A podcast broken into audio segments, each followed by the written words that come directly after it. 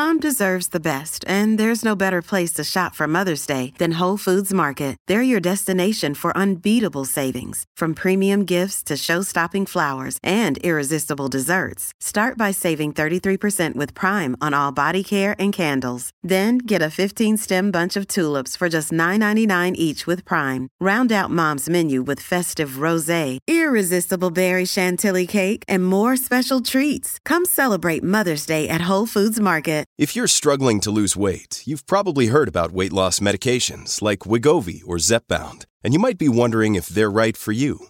Meet PlushCare, a leading telehealth provider with doctors who are there for you day and night to partner with you in your weight loss journey. If you qualify, they can safely prescribe you medication from the comfort of your own home. To get started, visit plushcare.com slash weight loss. That's plushcare.com slash weight loss. plushcare.com slash weight loss. At Evernorth Health Services, we believe costs shouldn't get in the way of life-changing care, and we're doing everything in our power to make it possible. Behavioral health solutions that also keep your projections at their best? It's possible. Pharmacy benefits that benefit your bottom line? It's possible. Complex specialty care that cares about your ROI? It's possible. Because we're already doing it. All while saving businesses billions. That's Wonder made possible. Learn more at evernorth.com/wonder. Hola, esto es New Books Network en español. Un saludo a todas las personas que se conectan con nosotros. Bienvenidas a un nuevo episodio de New Books Network en español. Mi nombre es María Camila Núñez y seré su anfitriona. En este episodio vamos a hablar sobre el libro Higiene, Salud y Ambiente en Perspectiva Histórica, Cali a comienzos del siglo XX, de la autora Asenet Perafán Cabrera, publicado por la editorial de la Universidad del Valle de Colombia en 2021. Asenet Perafán Cabrera es licenciada en Ciencias Sociales y doctora en Medio Ambiente Natural y Humano en las Ciencias Sociales de la Universidad de Salamanca. Actualmente está vinculada a la planta docente del Departamento de Historia y dirige el doctorado en Ciencias Ambientales de la Universidad del Valle. Sus principales líneas de investigación son la historia ambiental, la didáctica de la historia, la educación ambiental y sociedad. Muchas gracias, profesora Asenet, por aceptar esta, invitación y bienvenida a New Books Network en español. Muchísimas gracias, María Camila, y un saludo a todas las personas que nos escuchan en este momento. Muchas gracias. Claro que sí, profesora. Este libro es resultado de un periodo sabático, si bien entendí, y estudia en términos muy generales las características relativas al panorama higiénico y sanitario de la realidad nacional, pero específicamente regional del Valle de Cauca, específicamente en su capital que es el Cali, a partir de un ejercicio historiográfico que abarca diferentes momentos históricos. Quisiera que nos contara, por favor, para empezar, cómo se construyó esta investigación, cómo fue que usted se interesó en hablar sobre un panorama de salud de enfermedad relacionado con el ambiente, con la higiene y con la salud.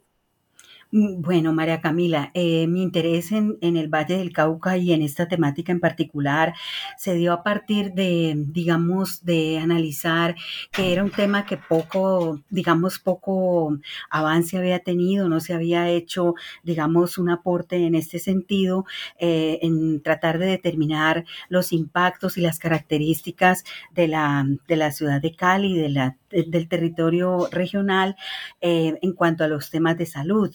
Eh, observaba que en la información eh, se requería como adentrarnos un poquito más en esa temática. Entonces decidí emprender este trabajo de búsqueda de fuentes informativas a través de los cuales pues pude lograr mm, tratar de establecer un diagnóstico de cuál era el panorama en general de la, de la salud en el Valle del Cauca entre fines del siglo XIX, comienzos del siglo XX, haciendo un especial hincapié en lo que significa la ciudad de Santiago de Cali. Perfecto, profesora, muchísimas gracias. Hay algo que a mí me llamó muchísimo la atención de su libro y es una cosa muy interesante y es hablando de la propuesta teórica y metodológica que tiene este libro y es sobre la inclusión de la historia ambiental en la conversación sobre la historia de la medicina y esta narración del panorama de salud enfermedad y la higiene en Cali, en el Valle del Cauca. Cuéntenos, por favor, un poco sobre la inclusión de la historia ambiental y cuáles son sus ventajas, cómo lo vio usted en su trabajo. Sí, ante todo significa hacer un análisis de las relaciones entre el ser humano y la naturaleza. Todo lo que tiene que ver con el contexto sociocultural, contexto humano, tiene que ser visto a través de una perspectiva amplia que permita ver diferentes mm, aristas de una problemática. En este caso, el tema de la salud es una, digamos, temática que involucra ver diferentes dimensiones, la dimensión social, política, cultural, y ambiental. Eh, se establece de qué manera el ser humano vive en un entorno, se relaciona con los elementos propios de ese entorno y por supuesto hay una bidireccionalidad. La naturaleza influye sobre el ser humano y a su vez el ser humano sobre la naturaleza. Entonces, el estado de salud depende muy estrechamente de la conexión que tengamos nosotros, los seres humanos, con el, con el entorno, con la naturaleza. Lo hemos visto recientemente, es decir, eh, las acciones antrópicas de nosotros a través del tiempo tienen unos impactos sobre el medio natural y a la vez hay una respuesta. Entonces, eh, digamos que ese fue el enfoque que decidí eh, incorporar y es el que trabajo aquí en la Universidad del Valle para hacer el análisis de esa relación sociedad-ambiente. Nosotros los seres humanos, por supuesto, a lo largo del tiempo sufrimos una serie de enfermedades, padecimientos y esos padecimientos, todas estas cuestiones resultan, digamos, se pueden explicar a través de la historia ambiental para saber, digamos, cuáles factores qué vectores, qué factores están asociados a esa serie de enfermedades.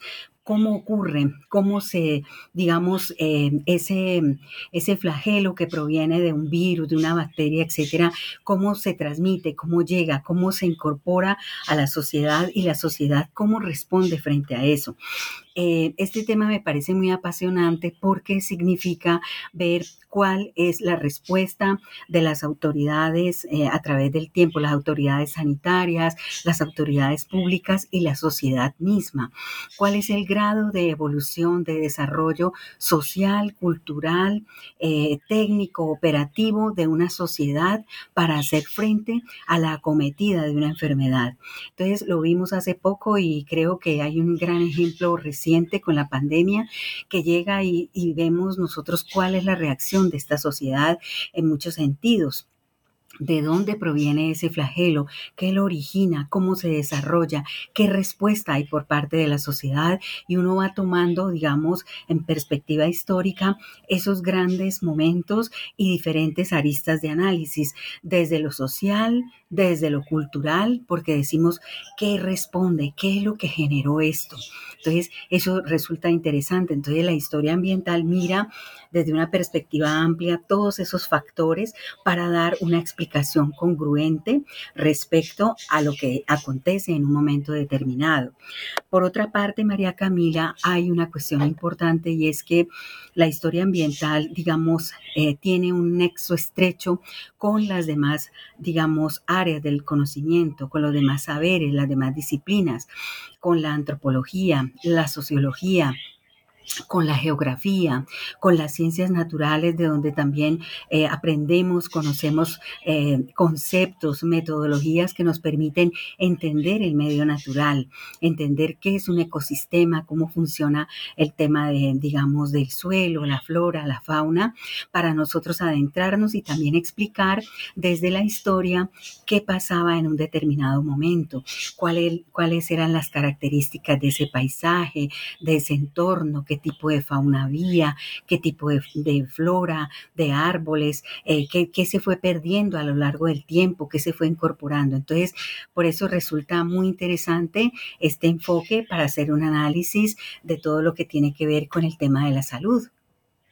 Súper interesante porque efectivamente cuando hablamos de los estudios históricos o los estudios sociales de la salud y la enfermedad, de la medicina, usualmente se hace un llamado a un trabajo eh, interdisciplinar, amplio, y creo que este libro, y así como usted lo explica, este enfoque de la historia ambiental y de eh, la ecología, incluso para entender qué es lo natural y cómo se relaciona la persona con el ambiente, me parece muy valioso. Y relacionado con eso, hay un concepto que usted usa en su texto, que es el contexto socioecológico de Cali, o bueno, del departamento del Valle del Cauca en el libro. ¿Podría de pronto darnos un ejemplo o explicarnos un poco cómo se configura ese contexto socioecológico con relación a la higiene y a la salud y la enfermedad? Sí, digamos que los seres humanos en determinados momentos históricos nos ubicamos en un espacio, en un espacio particular. Para el caso del Valle y también para el caso de Cali, eh, digamos que el contexto en el momento específico nos hace eh, vivir en un espacio que tiene unas condiciones especiales. Para el caso nuestro, pues se trata de un paisaje eh, y una zona que tenía, que era muy pródiga en recursos, en flora, fauna, recursos hídricos. Sin embargo, eh, hay una sociedad allí ubicada, utiliza esos recursos, se adapta a, lo que vive en ese momento y esos procesos de interacción, sociedad, el del ser humano con ese medio, digamos, genera lo que llamamos nosotros esta, esta visión socioecológica. ¿De qué manera me interconecto, me relaciono con ese medio?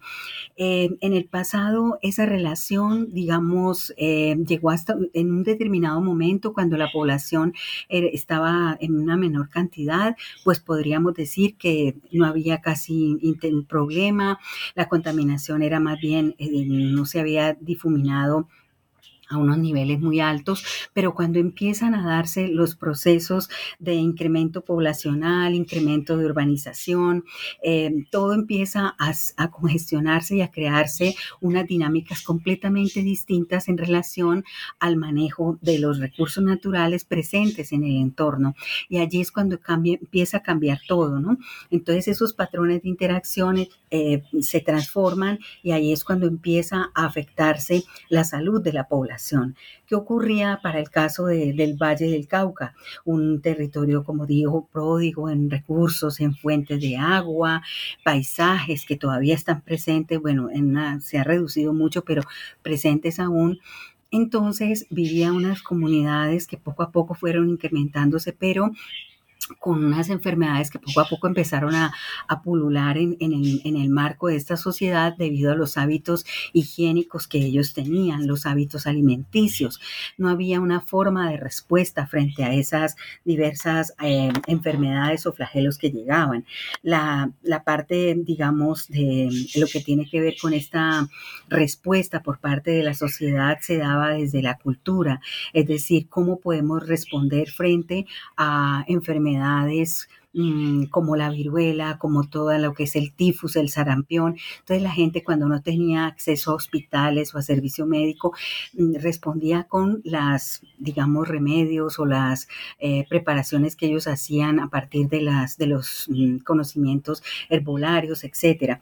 Entonces es así como digamos, ese concepto eh, vincula esa relación sociedad-ambiente, sociedad-naturaleza, cómo nos comportamos nosotros con ese entorno, esos patrones de interacción estrechos entre el ser humano y el medio natural. Claro, porque ahí también uno va entendiendo que si uno quiere hablar de salud, de higiene, de limpieza o de algún tipo de discurso similar, pues lo tiene que hablar también de la mano con la naturaleza, con el ambiente y cómo eso también se va construyendo con la sociedad, ¿no? Con, con los mismos comportamientos humanos. Precisamente para eso, y como es una, una mirada novedosa o la propuesta que usted está haciendo de incluir la historia ambiental y este contexto socioecológico, cuéntenos un poco cuáles fueron las fuentes que estudió, cómo las consiguió y cómo logró desarrollar desde las fuentes este diálogo. Mm, bueno, María Camila, eh, la principal, digamos, el sitio donde encontré una de las principales fuentes, el Archivo Histórico de Cali, también está la Biblioteca del Banco de la República. En el Archivo Histórico de Cali, digamos, busqué todo lo que tiene que ver con la Gaceta Departamental, con la Gaceta Municipal y con el Boletín de Estadística Municipal de Cali.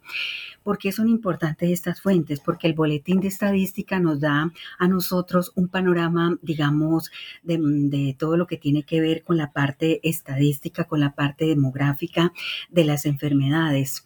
¿Cuáles enfermedades pululaban? cuánta cantidad de enfermos había, em, todas las, las, diferentes cantidades en materia de mortalidad. Lo mismo ocurre con la Gaceta Municipal. La Gaceta Municipal, ante todo, hace una, digamos, eh, incorpora todo lo que son las problemáticas que están allí y las ordenanzas o las disposiciones gubernamentales del, municipio de Cali eh, para hacer frente a esos problemas. Entonces, algunas de las problemáticas se referían específicamente a temas de salud. Entonces, tocó agarrar, o sea, para el periodo histórico, eh, tomar todas esas fuentes, leer toda esa información de muchísimos años para poder entender cómo era el panorama, cómo era el, el contexto de Cali en esas primeras décadas del siglo XX y tratar de explicar digamos, qué era lo que, a lo que atendían las principales autoridades sanitarias. Por otro lado, está en la, en la biblioteca del Banco de la República un archivo muy interesante que es el boletín de medicina de, de, la, de, la, Sociedad Médica del Cauca. Esa Sociedad Médica del Cauca eh, creó a fines del siglo XIX, eran especialistas, ¿no? Ellos eran, eran caleños, pero se fueron a estudiar a Francia, allá estuvieron, digamos, eh, conectados con gente muy importante, científicos, gente muy renombrada, y cuando llegan a Cali, uno de ellos es Evaristo García, eh, quien, a quien se eh, el nombre del hospital departamental precisamente se denomina así en Cali por Evaristo García. Evaristo García, junto con otros destacados personajes médicos, llega y funda la Sociedad Médica del Cauca. Entonces, esa sociedad establece em, que hay necesidad de poder publicar, divulgar la información para que los demás colegas de otros territorios conozcan esas últimas novedades que hay respecto a las enfermedades más terribles que había en ese momento. Entonces, ellos sacaron un boletín, un boletín que publicaban periódicamente. Entonces, me di a la tarea de leer el boletín y de tratar de reconocer cuáles eran los padecimientos más comunes y qué era lo que se comentaba frente a esos padecimientos y esa fue una fuente muy importante. También visité otra, mm, otra, la biblioteca de la Universidad del Valle, donde está la revista Despertar Vallecaucano y allí también existe mucha información acerca de la cotidianidad de la ciudad de Cali. Bueno, eh, también está una, una revista que se llama Revista Higiene, eran unos informes que se mandaban periódicamente de parte de todas las, de todos los entes territoriales, o sea, de todas las, las, las zonas del país, se le mandaban al ministro Em, en ese momento, en 1917 más o menos, ministro de gobierno, y entonces se le decía cuál era la situación de la población en materia de salud. Entonces, esa revista contiene información de esos informes. Y, bueno, esa es ante todo, por otro lado, pues información secundaria que también encontré y, información en cibergrafía, pero las más importantes fueron las que yo hallé en el Archivo Histórico de Cali y también en la biblioteca de allí del, del Banco de la República, María Camila. Perfecto, profesora Zener. Eso está muy interesante también porque ahí uno se va dando cuenta cómo el trabajo histórico puede recuperar información y recopilar datos que luego van a nutrir esta historia o este panorama que usted nos mencionaba al principio. Y hablando de eso, quisieras hacer una anotación y es que la portada de su libro es una fotografía muy linda. Es una fotografía de una calle y hay unos personajes ahí. ¿Nos podría contar qué es esa fotografía y de dónde la sacó? Bueno, esa fotografía tiene su historia, ¿no? Entonces dice autor anónimo. Y resulta que la, yo, esa fotografía desde hace mucho tiempo, por los que trabajamos en temas de historia del Valle y de Cali, pues eh, reconocemos algunas de esas fotos y la busqué y la busqué hasta que finalmente encontré un señor, y ahora en este nombre, el nombre del señor tan gentil se me escapa, de apellido Martínez, si mal no estoy, y resulta que tengo entendido que la foto pertenecía al fondo de ay, de Manuel María Buenaventura, si mal no estoy. Y entonces eh, él me dijo, yo tengo una fotografía que aparece también, eh, eh, la, han como, le han adecuado color y cosas así. Le dije, no, yo no sé si a color, pero a mí me parece que esa foto es muy expresiva sobre la situación de Cali a comienzos del siglo, porque aparecen dos niños junto a una ventana, es una de las calles de Cali del centro, la calle 12, si mal no estoy. Entonces, allá aparece una acequia y la acequia es algo de lo, a lo que yo hago referencia en el capítulo número 3 y es en relación a las fuentes hídricas y la contaminación. Entonces, ver un paisaje de estos donde, o una, una sí, podríamos llamarlo como una foto urbana, eh, donde aparezca el agua circulando en una calle, ya no es posible encontrarlo. Al menos en la ciudad de Cali no lo he visto porque ya todo fue pavimentado. Como decía un gran un gran ecologista de aquí del Valle del Cauca que se llama Aníbal Rodríguez, ya murió. Aníbal Patiño decía, siempre estamos de espaldas al agua, ¿no? Le damos espalda al agua. Entonces el agua se elimina y era unas acequias que corrían frecuentemente por, por en medio de las calles. Dije, esta es la foto que yo quiero, la voy a buscar. Estuve bastante tiempo mirando en internet porque es una foto antigua hasta que finalmente di con el Señor y él tenía una especie de repositorio y tengo que hablar con él para, para entregarle el, ejemplar porque en eso quedamos y, y todavía no nos hemos visto. Esa es la historia, María Camila. Pues me parece excelente y además, y además un excelente dato también sobre la información que nos daba el libro.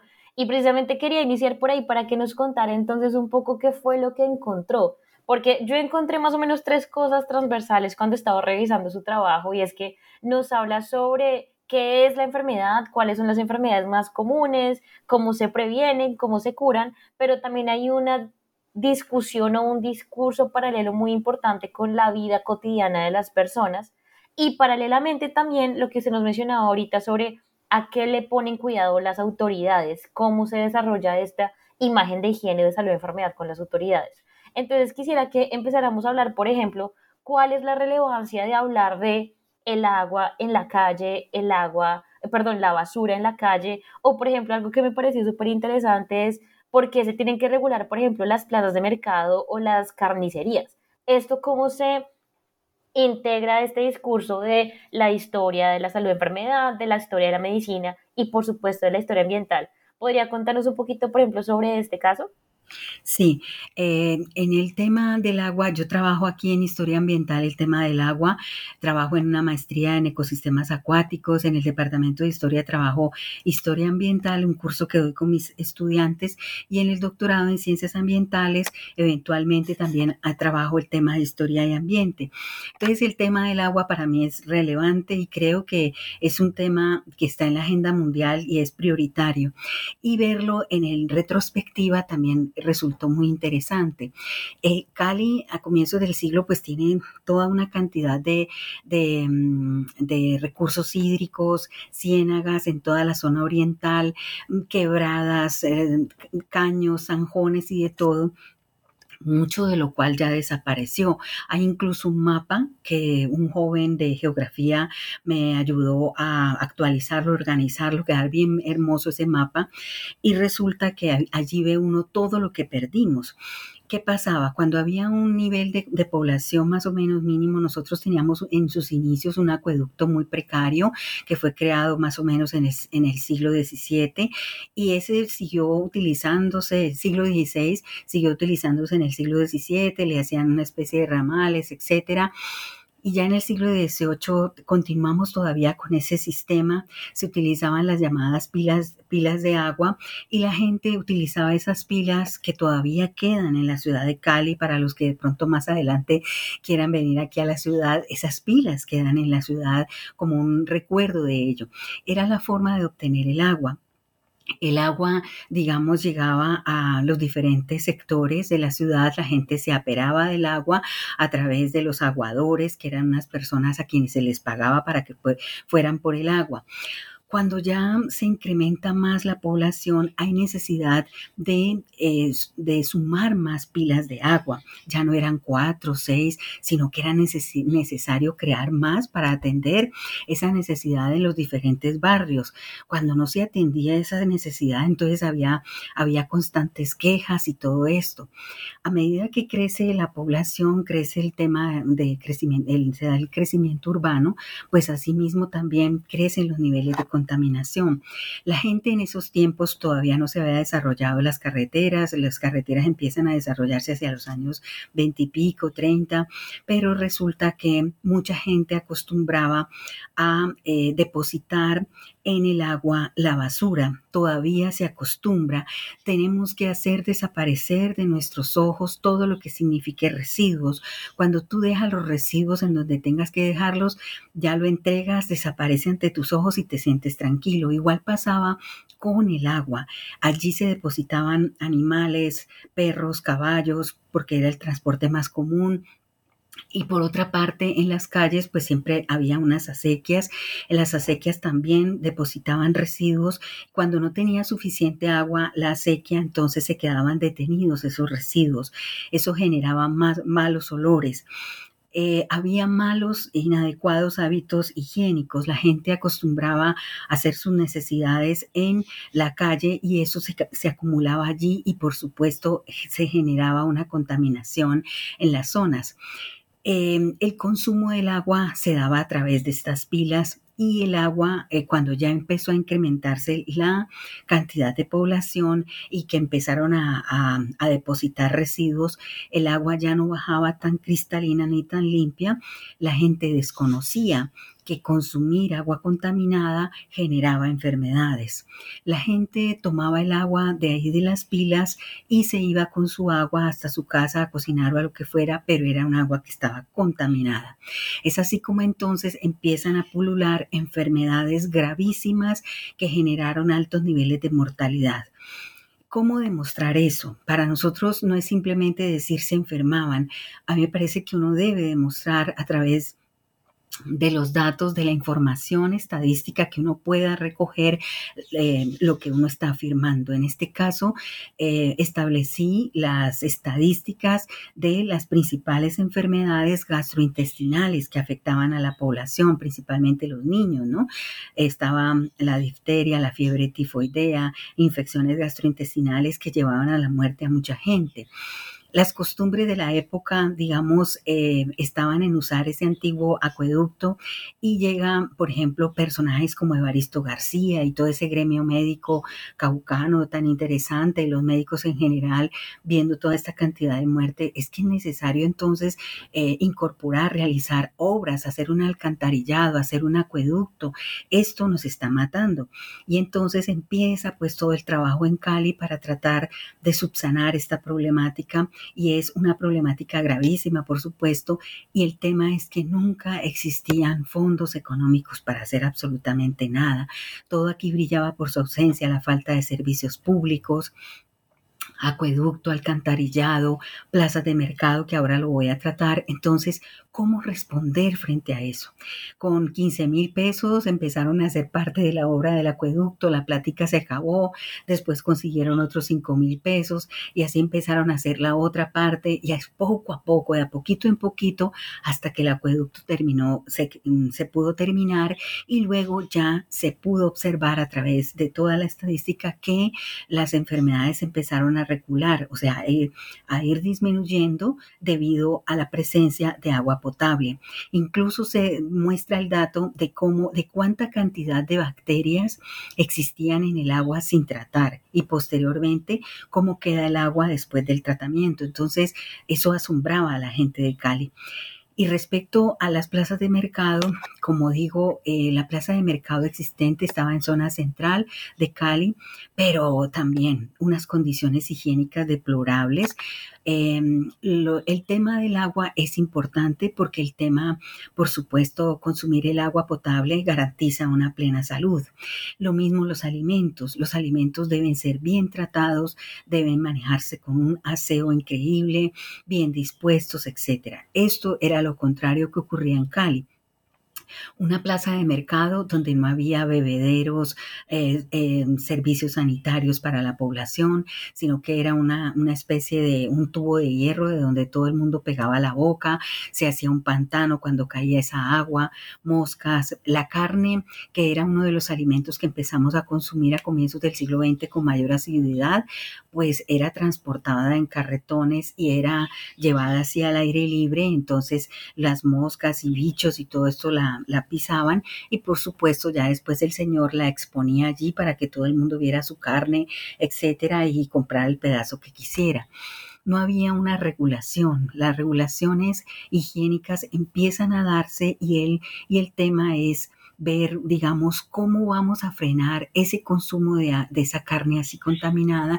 y es poco a poco que empiezan a contratarse veterinarios para que empiecen a ver cuál es el estado de las reses que van a llevarse a la plaza de mercado a ver, estas reses que tienen, de dónde vienen, de qué hacienda vienen, cuál es el estado de la carne, cómo están las vísceras. Entonces empezaron a hacer un estudio de eso para empezar a frenar el tema.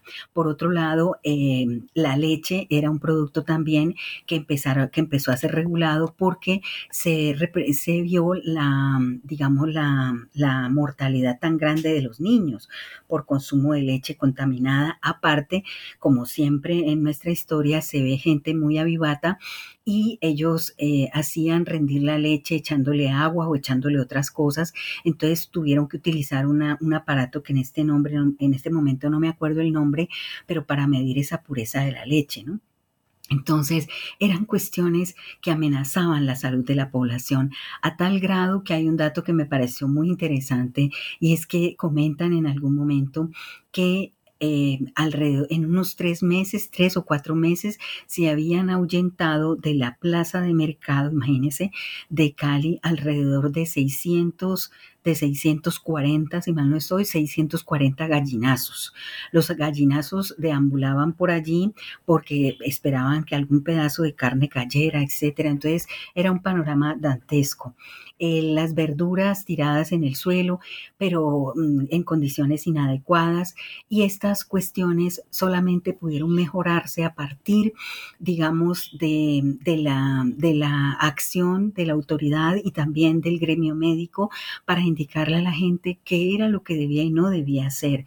Y así empezaron a construir una nueva plaza de mercado con unas condiciones completamente diferentes y diferentes satélites, la Galería del Porvenir, la Galería Alameda, con el paso de los, del tiempo y poder mm, responder frente a unas, eh, tener unas condiciones más óptimas para darle los alimentos a la gente de Cali eso está, ay, qué pena, sigas. No, no, no, eso. Esto es como el panorama de lo que pasaba en términos de, del agua y de la alimentación de las personas.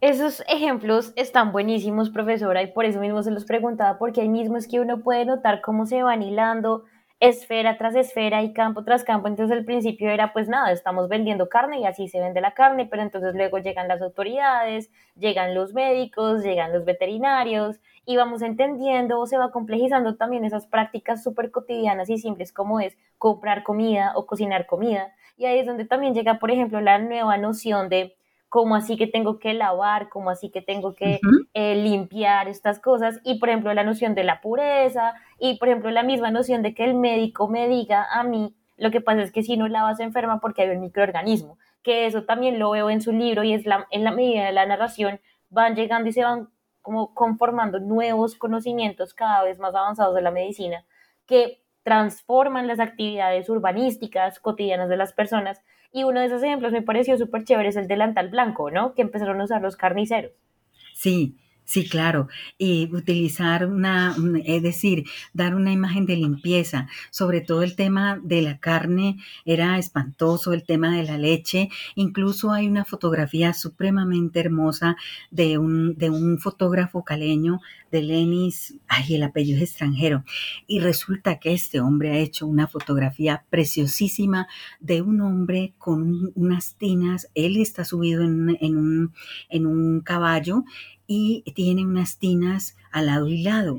Eso lo empezaron a prohibir. Dijeron, las tinas ya no pueden ser vendidas, la, la, gente ya no puede empezar a vender leche por su cuenta. Se tiene que ir a un espacio especial a comprar la leche, porque nadie te garantiza que esa leche tenga las condiciones idóneas. Entonces, poco a poco se fue especializando el conocimiento, se fue educando a la gente en sus hábitos alimenticios, en sus hábitos en cuanto al agua y en, muchas, en muchos aspectos em, fue mejorando. Por eso hoy en día, digamos, estamos todavía en condiciones que todavía nosotros podemos mejorar aún más, porque cuando uno tiene la oportunidad de viajar, dice, qué bueno sería que nosotros tuviéramos estos hábitos como en, Colombia, allá en Colombia, así como lo tienen en este, en este país, para reciclar, para organizar, para muchas cosas. Estamos caminando en ello, pero hemos evolucionado muchísimo, digo yo. Claro que sí.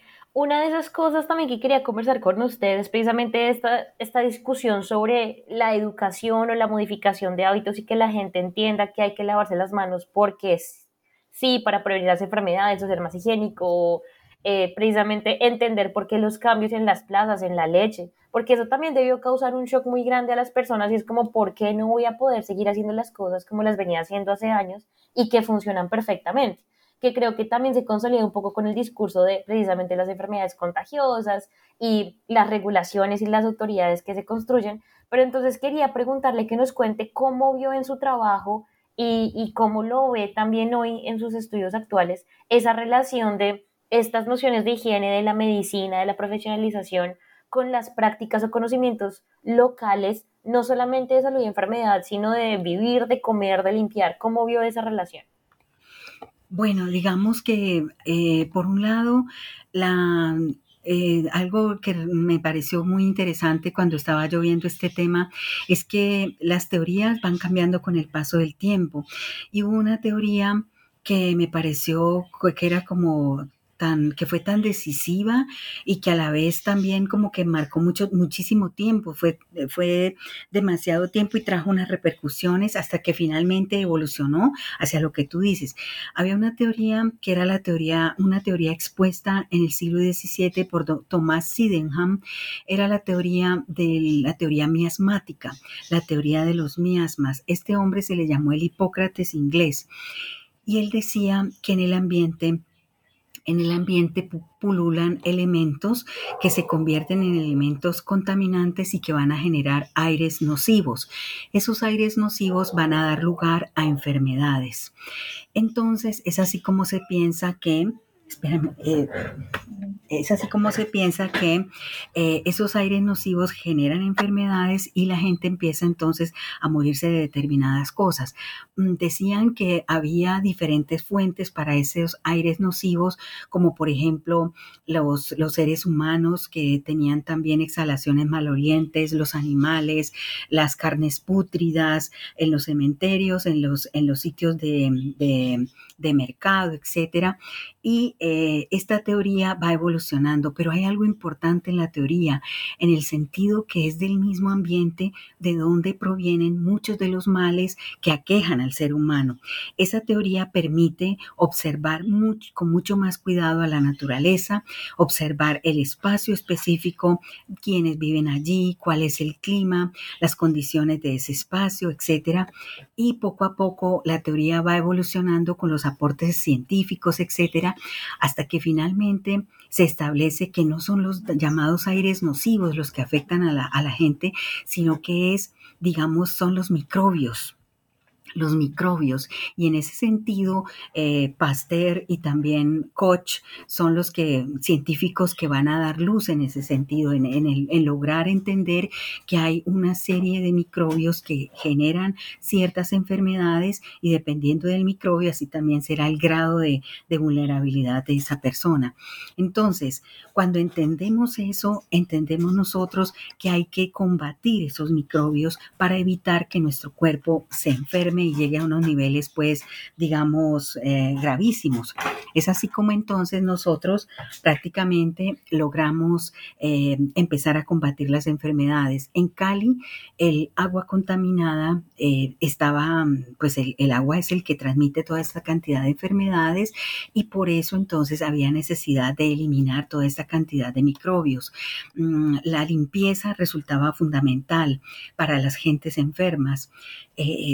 Nosotros, digamos, eh, nos caracterizamos porque no teníamos una buena cantidad de, instituciones que pudieran atender la salud de la población. Veíamos, por ejemplo, la carencia de médicos, la carencia de, de hospitales, la carencia de toda una cantidad de condiciones para garantizar la salud de la población. Y en este sentido, entonces, era atendido por parte de boticarios, sangradores, eh, curanderos, charlatanes, sobanderos que hacían las veces de médicos. Eh, esto solamente puede resultar a partir, digamos, por ejemplo, el caso de de boticarios, de gente que conocía las propiedades de las plantas para poder hacer, mm, em, para poder dar solución a los problemas de determinada gente, la verbena, el saúco, hágale esta y esta otra preparación. Pero tuvo que evolucionar bastante, digamos, eh, la parte científica hasta llegar a teorías como la anatomoclínica, diciendo que nosotros necesitamos entender que hay que mejorar, que hay que utilizar técnicas e instrumentos más avanzados, entender lo que significa eh, el tejido, eh, toda esa cantidad de elementos que estudian los médicos y evoluciona, evoluciona la medicina a unos niveles supremamente interesantes y nuestros médicos se capacitan en el exterior, van creando a través de las diferentes universidades que hubo en Colombia toda esta cantidad de bagaje que por supuesto se nutre también con el conocimiento y la sabiduría de, la gente que ha, que ha logrado, digamos, con sus conocimientos populares, eh, traer también, eh, digamos, solución a muchas enfermedades. Entonces creo que todo se conjuga para lograr mejorar el tema de la salud, que en este sentido todavía estamos bastante regular, pero creo que hubo un avance bastante interesante, pero entender eso fue crucial y crucial también para otras enfermedades gravísimas que hubo en la ciudad, que fue otro capítulo que también trabajé.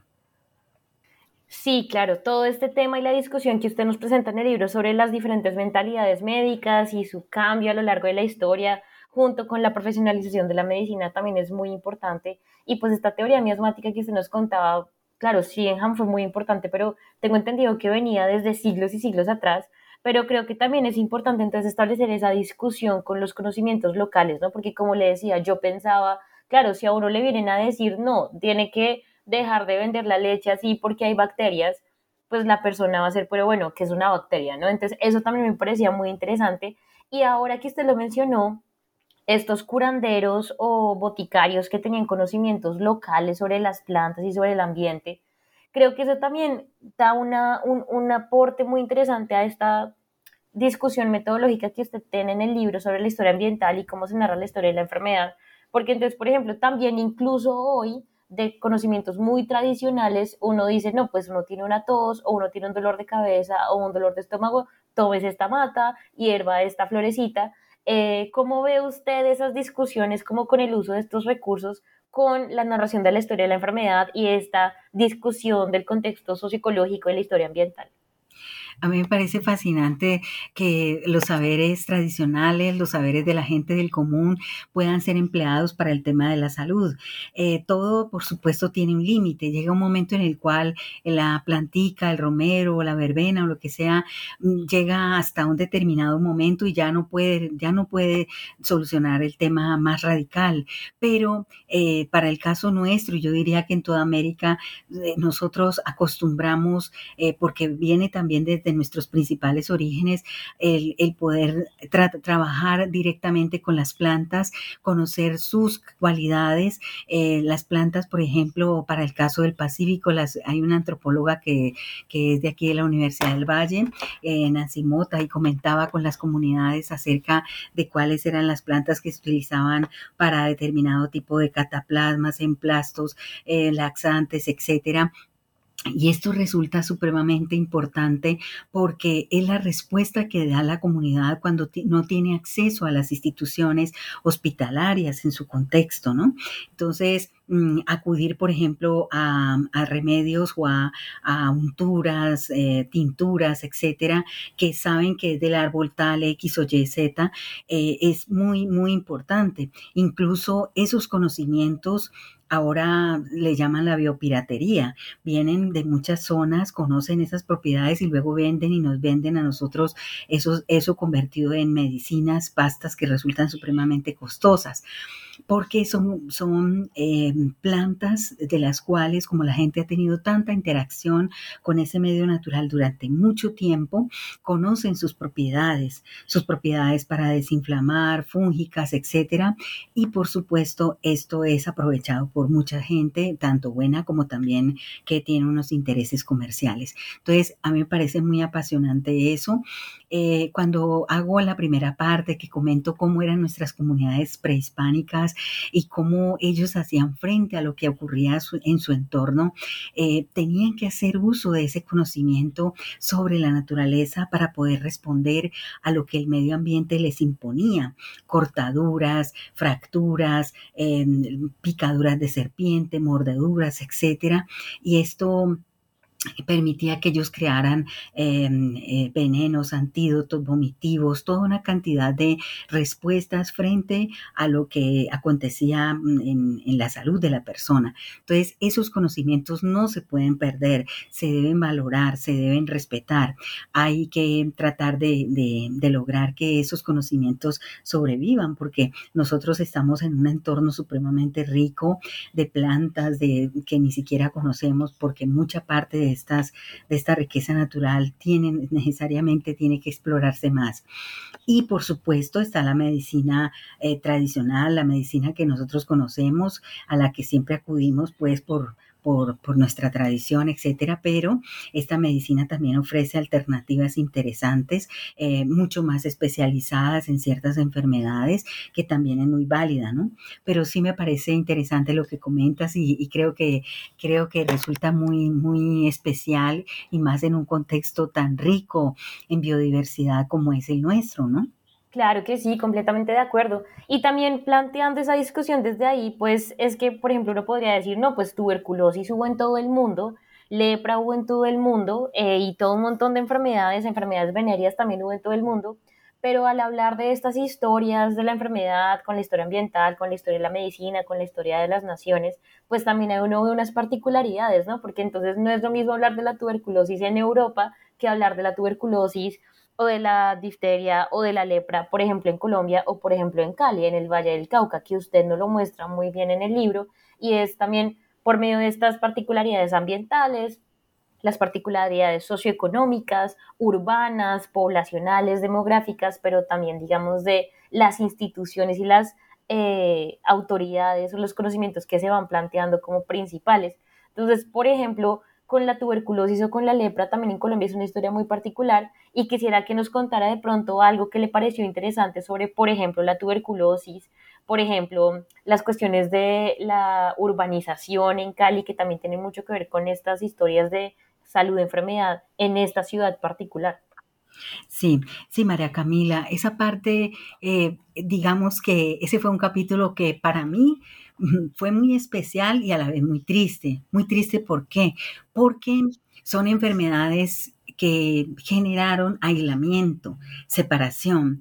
Cuando hay una enfermedad como esta que es contagiosa en grado sumo, eh, se plantea como solución por parte de las autoridades médicas que hay que separar, que hay que aislar, hay que poner aparte a esa persona porque por supuesto puede contagiar rápidamente. Para el caso de la tuberculosis, pues em, aquí se dispararon las cifras. ¿Por qué razón? Porque es una enfermedad que se, se contagia muy rápidamente y aquí empezó el proceso de desarrollo industrial, pues en sus comienzos, en las primeras primeras décadas del, del, siglo XX, entonces empezaron a, haber bastantes industrias y mucha gente vino a Cali a buscar oportunidades de trabajo. Y esto hace que haya mucha población obrera y tengan que ubicarse eh, debido a, la parte económica, pues porque no tenían otro medio, en hacinamientos, en situaciones de hacinamiento, y esto pues hace que la enfermedad se transmita muy, muy, muy rápidamente. Por otra parte, teníamos eh, y todavía, bueno, algunas zonas en Colombia se, se acostumbra mucho a escupir en el suelo y esta era una costumbre supremamente difícil de erradicar em, se alcahueteaba, digamos, de alguna manera esa costumbre y se decía hay que utilizar unos escupideros especiales con una solución de, no me acuerdo el nombre de esa solución, y se debe poner en las iglesias, se debe poner en tales sitios, etcétera. Esas, haz, de cuenta como utilizar ahora lejía o algo así en esa época para poder que la gente eh, escupiese allí y esa infección no se transmitiera de esa manera tan, tan, tan veloz. Eh, eh, se empleaba, digamos, para este caso, eh, la divulgación a través de diferentes formas para que la gente entendiera que esta era una enfermedad que era muy de rápida difusión y una de las personas que más colaboraba con los llamados tísicos, o esta es una enfermedad que le llaman la peste blanca, fue un doctor que se llama Mario Correo Rengifo, fue gran amigo de Baristo García y él fue una de las personas que más luchó por los tísicos o por los tuberculosos aquí en Cali. Y él, él empezó con un pequeño albergue por los lados del río Cauca, ese albergue un día de una inundación el río se lo llevó, él empezó a luchar hasta que finalmente lo consiguió un pabellón en el Hospital San Juan de Dios. Allí ubicaron a 40 personas enfermas pero unas condiciones precarias, precarias, precarias. No, no había un conocimiento real sobre qué era lo que causaba la enfermedad. Y em, él luchó para que se pudiera crear un anexo especial porque estas personas necesitaban, según la visión de ese momento, tener aire limpio, respirar, mm, un buen nivel de aireación y pensó, por ejemplo, en construir un lugar en, en Siloé. La idea fue rechazada, crear otro espacio allí en el centro de Cali. Dijeron que esto podía, esto era imposible porque afectaba el turismo de la ciudad, etcétera. Eh, finalmente, esta enfermedad se transmite de una forma muy veloz, empieza entonces a darse como respuesta eh, primero ubicando a estas personas en esa zona, tratar de buscar ayudas económicas para poder solventar las necesidades de los, de los tuberculosos, hasta que finalmente poco a poco la medicina va empezando a encontrar los, mm, digamos, los, las formas más idóneas para combatirla luego de la, del descubrimiento de Koch del bacilo de, la, de la tuberculosis y esta fue la única solución para esa enfermedad. Sin embargo, esa enfermedad subsiste todavía. Para el caso de la lepra, ese sí fue un caso demasiado difícil para el caso de Cali porque eh, la lepra mutilante, le llamaban esta enfermedad, eh, digamos que hacía que las personas se controlaran unas a otras. Había la necesidad de informar quién tenía lepra, porque también era una enfermedad infectocontagiosa. Entonces, unos vecinos reparaban en los otros y denunciaban a aquellos que suponían, supuestamente, tenían lepra. El tener lepra implicaba que si eras dueño de la casa y en esa casa vivía un leproso, había necesidad de confiscar esa casa, sellarla, incluso llegaron a quemar casas. Había una señora en un caso especial que hago relación o hago nota de eso, eh, tenía tres casas y dos de esas casas fueron quemadas, ya ella dice que perdió su, todo su patrimonio, la gente que mm, vivía con esta enfermedad pues tenía que ser trasladada hasta Agua de Dios, que fue un lazareto que se construyó en Cundinamarca y que se caracterizaba porque tenía aguas termales que ayudaban mucho a la gente que estaba afectada por la enfermedad una enfermedad discapacitante, una enfermedad que, que trajo eh, separación, dolor para las familias, porque la gente la tenían que transportar desde Cali a Cundinamarca. el gobierno les ayudaba con 50 pesitos, que en ese tiempo era una gran ayuda para que fuera transportado. Entonces fue una enfermedad muy difícil y por supuesto el atender esto fue un desafío para las autoridades de Cali y creo que fue un completo desafío de todas las enfermedades que, se dieron hasta que finalmente ya hubo unas mejores condiciones para lograr atender la gente y, el avance de la medicina, por supuesto. Claro que sí, profesora, muchísimas gracias. Ya para cerrar, nos quedan unos pocos minutos de este, de este podcast, pero quisiera preguntarle cómo ha visto la contribución de este trabajo y de las investigaciones que hace en este tema a la educación, siendo que usted está vinculado al Departamento de Historia, pero también sobre medio ambiente. ¿Cómo ha visto la contribución a la educación? Bueno, desde el trabajo que hago en historia ambiental, creo que se ha dado un aporte interesante porque eh, se han construido trabajos de grado que hacen un análisis sobre nuestros ecosistemas, sobre nuestra realidad, la, minería de los chorros, el basuro de Navarro, la, construcción de la destrucción de los bosques por la construcción de ferrocarriles. Algunos estudian en maestría y hacen estudios de bosques, otros estudian eh, humedales, etcétera. Para el caso de, este libro que, publiqué, hay un joven que está trabajando la tuberculosis en un caso comparado entre lo que es esta ciudad de Cali y ciudad de Buenos Aires, un trabajo interesante. Súper interesante. Y, otro joven que va a trabajar la lepra. Y entonces creo que de alguna manera uno cuando investiga estos temas así, pues mm, como que siembra una semillita, María Camila, y, y eso es lo que uno hace como docente y mm, abrir los ojos frente a ciertas realidades, que analicen la realidad del medio natural, que nuestro tenemos mucho por contar, pero es que hay cantidades de cosas por contar, pero a veces el tiempo en la universidad no le da uno para tanto, pero es muy interesante, sí. Claro que sí. Bueno, profesora Zenet, de nuevo muchísimas gracias por aceptar la invitación y conversar conmigo sobre su libro Higiene, Salud y Ambiente en Perspectiva Histórica, Cali a comienzos del siglo XX. Eh, muchísimas gracias de nuevo. Siempre bienvenida a New Books Network en español. Muchas gracias, María Camila, por tu invitación y de nuevo eh, invitar a todos los, eh, los, que nos escuchan a leer el libro. bueno, un abrazo para todos. Gracias, muchas gracias. a las personas que nos escucharon. Mi nombre es María Camila Núñez Gómez. Nos escucharemos luego por New Books Network en español con más libros nuevos y conversaciones con autores.